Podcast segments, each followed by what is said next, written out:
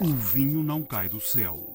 Um espaço com muita uva. Ora viva, estamos de regresso para mais um ano de O Vinho Não Cai do Céu, que vai ter algumas novidades em relação ao que foi feito no ano anterior, mas sobre isso falaremos noutras edições. Nesta primeira edição de 2024, vamos ter 10 declarações de amor ao vinho de 10 enólogos portugueses aqui entrevistados durante 2023 e também uma entrevista exclusiva a Mark Squires, um dos maiores especialistas internacionais em vinho português, trabalhou durante muitos anos com Robert Parker e passou recentemente por uma conferência em Coimbra.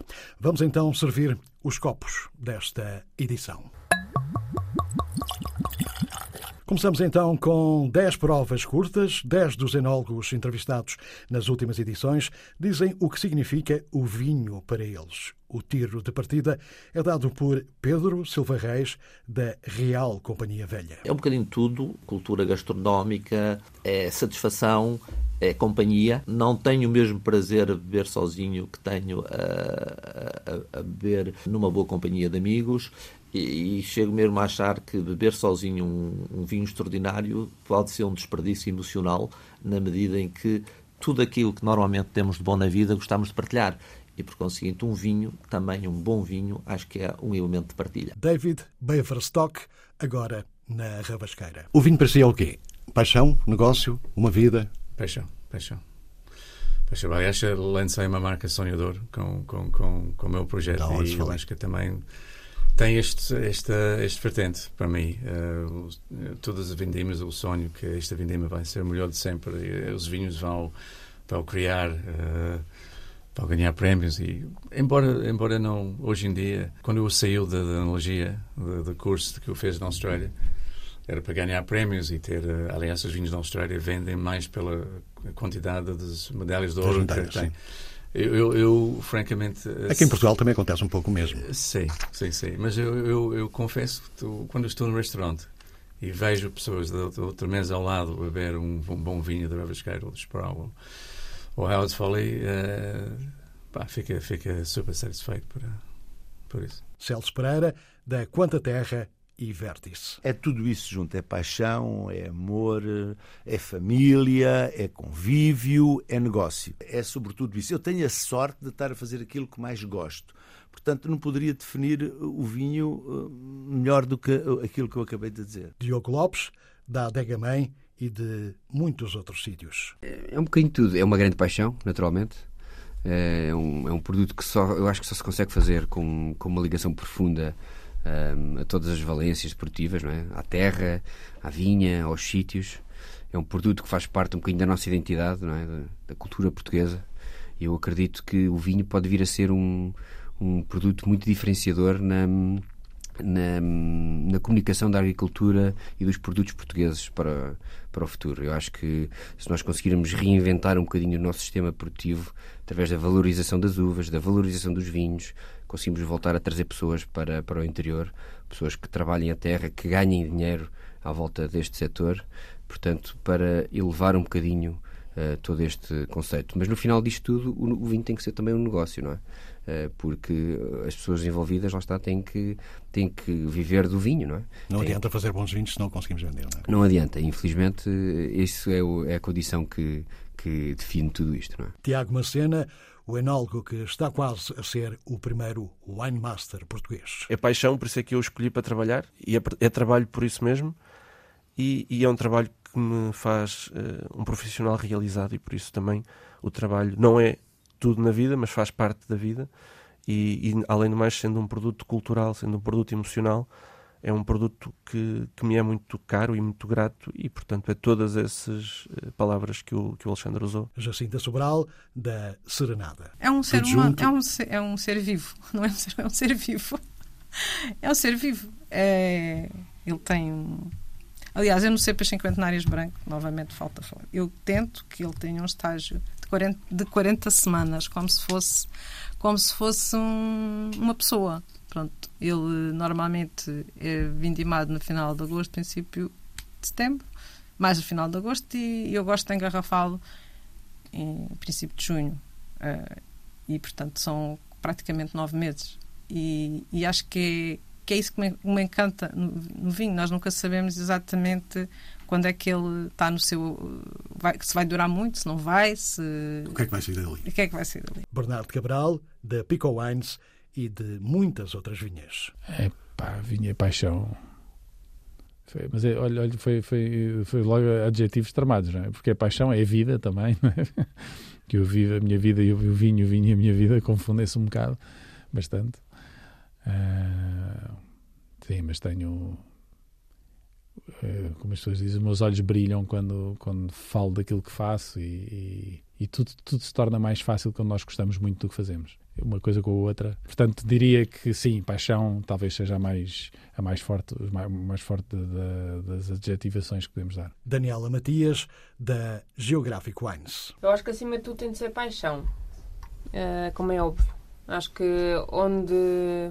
Portanto, o patamar uh, onde nós nos queremos inserir, só, nós só conseguimos porque fazemos as coisas com paixão. Mas falando em negócio, a verdade é que nós nunca conseguiremos isto não é sustentável se também se não for uh, sustentavelmente económico. Nuno Moraes de Vaz, também da Geographic Wines. A, a, paixão e ao amor que eu tenho pelo vinho, que encontrei o, todo o amor que tenho na vida neste momento. E, portanto, eu acho que é indissociável o vinho da minha vida. É, é realmente uma paixão, um, prazer, uma, uma satisfação uh, fazer uh, disto vida e, e realmente mostrar eh, ao mundo quão incrível é o nosso país e, e tão diverso, uma, um, uma área tão pequena uh, de terra que faz tanta coisa diferente e tão rica. Duarte Leal da Costa, da Ervideira. Uau! Cada pergunta, espetáculo. Uh, paixão. Paixão, dedicação de, um, de corpo e alma.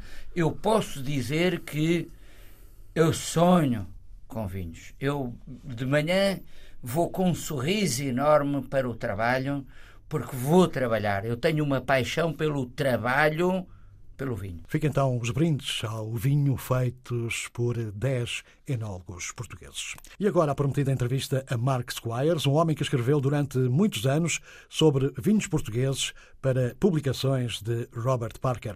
Passou recentemente por Coimbra para participar numa conferência e apresentar uma coleção daquilo que ele considera alguns dos 12 melhores vinhos do mundo. A conversa com o Vinho Não Cai do Céu começa por alguns dos temas que marcaram esta conferência organizada pela Vini Portugal em Coimbra. Antes de mais, vamos falar sobre alguns dos assuntos que estão em discussão nesta conferência. Há muitas pessoas a dizer que a indústria do vinho está em crise. Concorda ou acha que isso é um bocado exagerado? You know, I'm not, I'm not sure. Uh, I think Sabe, não tenho a certeza. Eu penso que às vezes as pessoas exageram.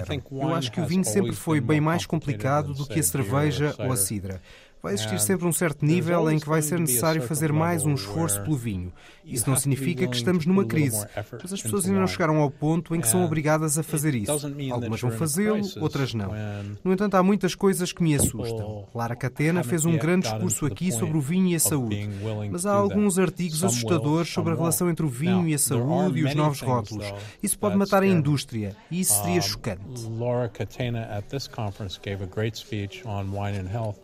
But some of the scary articles on health and alcohol, where they were saying no acceptable level, I mean, that could kill the industry.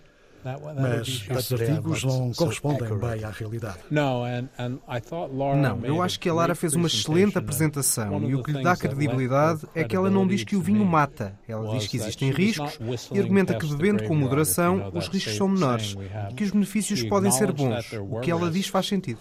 And her point was in moderation the risks are small whereas the benefits greatly outweigh them. Nesta conferência fala-se muito da nova geração que não bebe vinho. Acha que é a primeira vez na história que isso está a acontecer?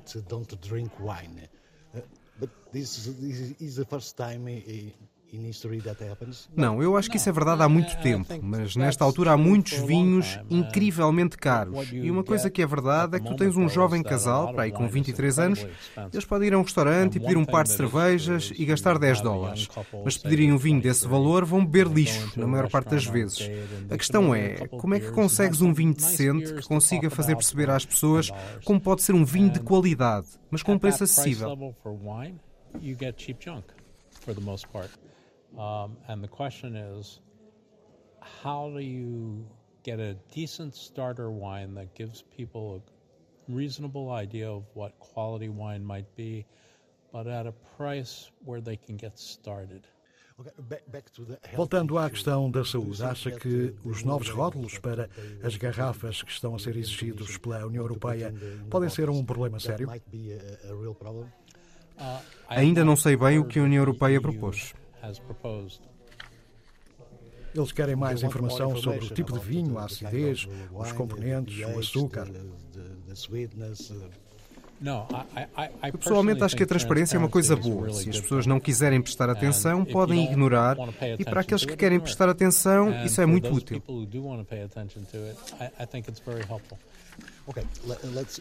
Vamos eh, mudar de assunto. O Mark trabalhou para Robert Parker durante muito tempo, especialmente com mercados emergentes, como o português.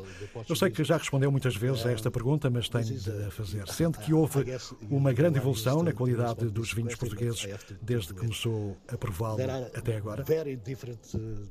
quality of the Portuguese wine in the moment since the moment that you start to work with the Portuguese wine until now?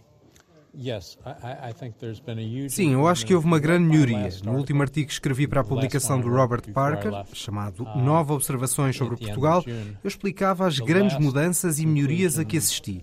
Eu acho que os produtores portugueses mostram agora maior consistência. Os vinhos brancos tornaram-se excepcionais, os produtores já não vendem os vinhos por tudo e meia, os vinhos portugueses já têm um preço decente no mercado.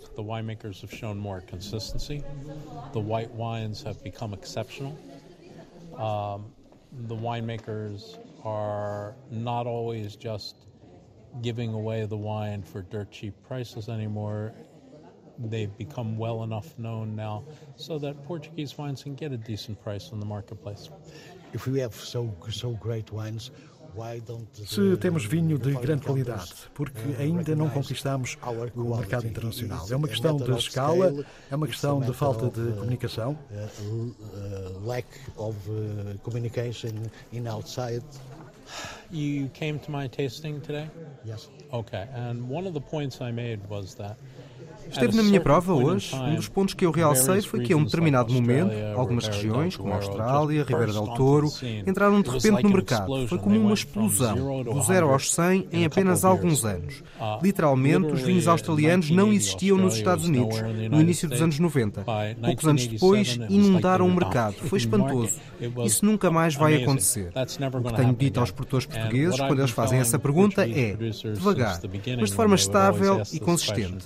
Vocês não vão conseguir atingir tudo em apenas um dia. Tem de ser gradual e acho que eles têm feito isso. Ano após ano, as coisas estão a melhorar.